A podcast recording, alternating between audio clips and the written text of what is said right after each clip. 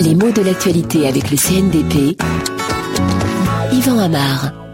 La bulle financière a-t-elle éclaté? Est-elle en train d'éclater? Eh bien la question se pose et j'entendais même sur RFI qu'on la posait dans ces termes dans l'émission Élan de Benson Diakité et Olivier Dallage. Alors qu'est-ce qu'on entend par bulle? Bah, Le mot il est péjoratif et il sous-entend une critique des pratiques boursières en même temps qu'une inquiétude sur l'économie. En effet, on parle de bulle quand on a peur qu'elle éclate, quand elle est sur le point d'éclater.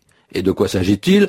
En gros de valeurs boursières, de produits financiers qu'on a laissé se développer, qu'on a aidé à se développer, en dehors de ce qu'ils représentent. Parler de bulles spéculatives, et c'est souvent l'expression qu'on emploie, c'est laisser penser qu'on a fait de l'argent avec de l'illusion, avec du rien, que les marchés boursiers ont fonctionné comme s'ils n'étaient plus reliés à des industries ou à des productions ou à des échanges de marchandises. On est dans le virtuel, et les chiffres se développent de façon autonome, ça dure un certain temps, et puis un beau jour, boum, ça éclate et les titres qui sont surcotés chutent d'autant plus violemment. Donc voilà l'image de la bulle, une image tout à fait expressive parce que au départ, qu'est-ce que c'est une bulle? C'est une sphère constituée par une très fine membrane et qui est pleine d'air. La sphère, hein, pas la membrane. Euh, pleine d'air, c'est-à-dire presque vide, pleine de bien peu de choses. Et quand ça éclate, on peut entendre pap une petite déflagration, et encore pas toujours, parce qu'une bulle, ce n'est pas un ballon.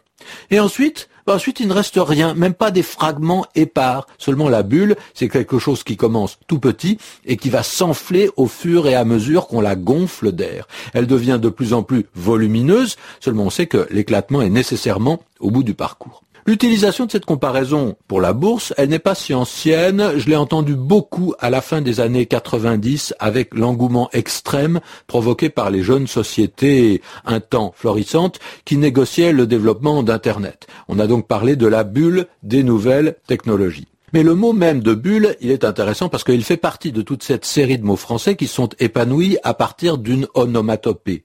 Bulle, balle, ballon, bi presque. Euh, la façon de prononcer les mots évoque facilement un gonflement et une rondeur. Hein. Il ne s'agit pas bien sûr d'un rapport naturel entre ces syllabes et leur sens. Ces onomatopées, elles ne sont pas présentes avec euh, le même effet de signification dans toutes les langues.